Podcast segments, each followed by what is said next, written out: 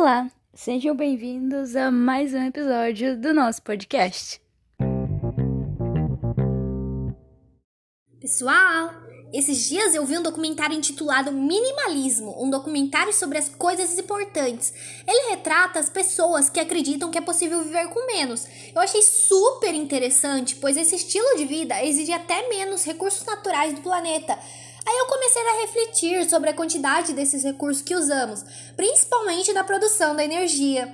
Foi aí que surgiu a ideia do tema do nosso podcast de hoje, que será como utilizar os recursos da natureza com consciência na produção de energia. Então, bora lá!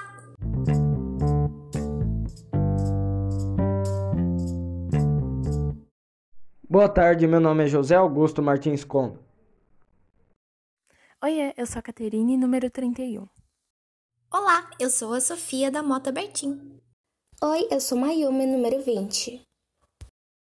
Júlia dos Santos Silva. Sou a Júlia de Assis. E Anthony Dalmati.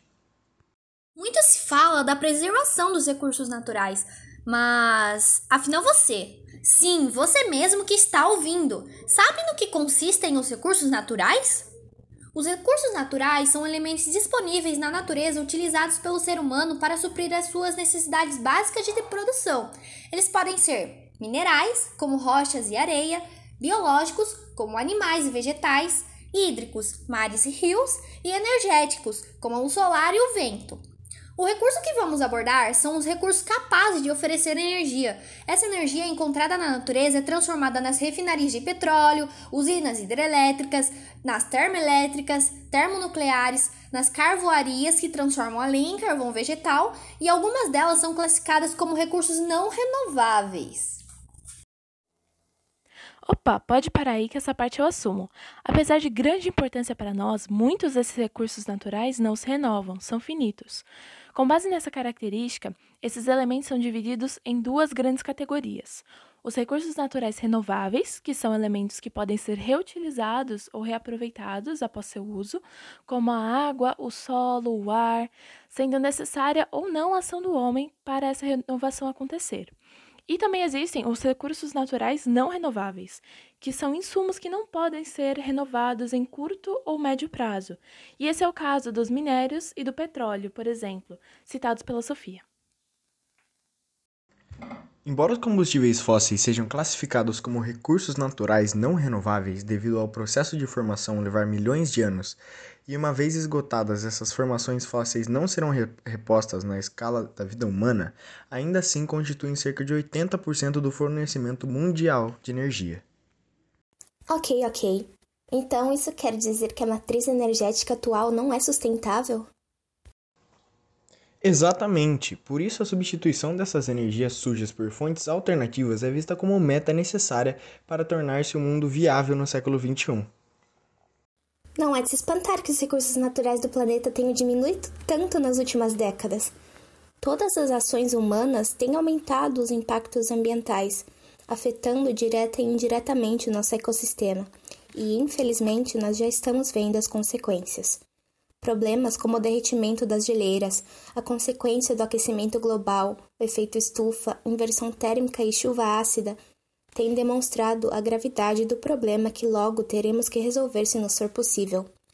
Assim, é, eu creio que se a consciência ambiental humana não estiver voltada para a importância de tais recursos naturais, o planeta logo logo entrará em colapso.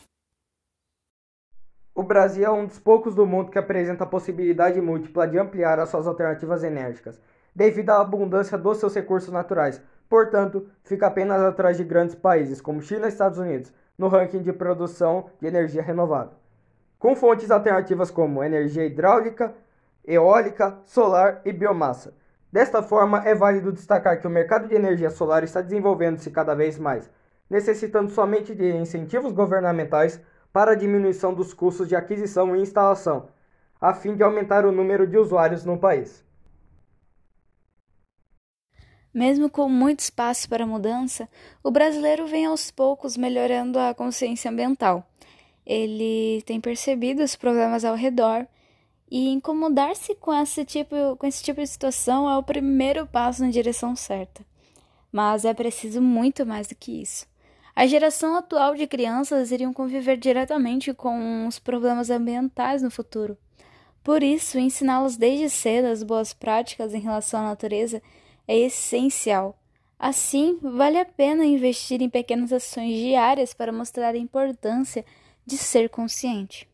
Dessa forma, a economia de luz no dia a dia é necessária e pode ser feita por meio de sensores de presença em locais como corredores e saguões, troca de eletrodomésticos sem certificação e a instalação de tomadas que desligam sozinhas após um tempo de ociosidade do equipamento conectado. Além disso, a produção própria de energia pode ser muito benéfica. Esse é o caso da energia solar fotovoltaica, que pode ser instalada em diferentes telhados e coberturas e em áreas planas como estacionamentos. Essa é uma fonte limpa e renovável para gerar economia para o consumidor. Bom, esse foi o nosso podcast de hoje. E muito obrigada pela atenção e até a próxima, galerinha. Tchau!